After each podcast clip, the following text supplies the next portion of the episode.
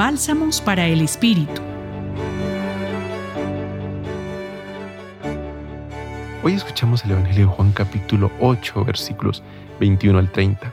Las duras palabras que Jesús dice a los fariseos son la continuación del discurso sobre la luz del mundo que Juan coloca inmediatamente después del episodio de la mujer adúltera. Si los fariseos buscan a Dios, pero no pueden encontrarlo, se debe a que lo buscan con criterios equivocados. Creen un Dios que levanta el dedo acusador para lapidar al pecador y borrarlo junto a su pecado. Jesús muestra que la pedagogía de Dios no es la acusación y la condena, sino la rehabilitación del pecador.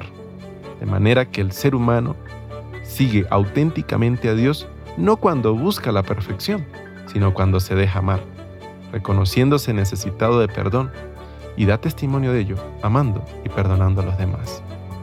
Les acompañó Ender Belandria, coordinador del programa Ser Iglesia del Centro Pastoral San Francisco Javier.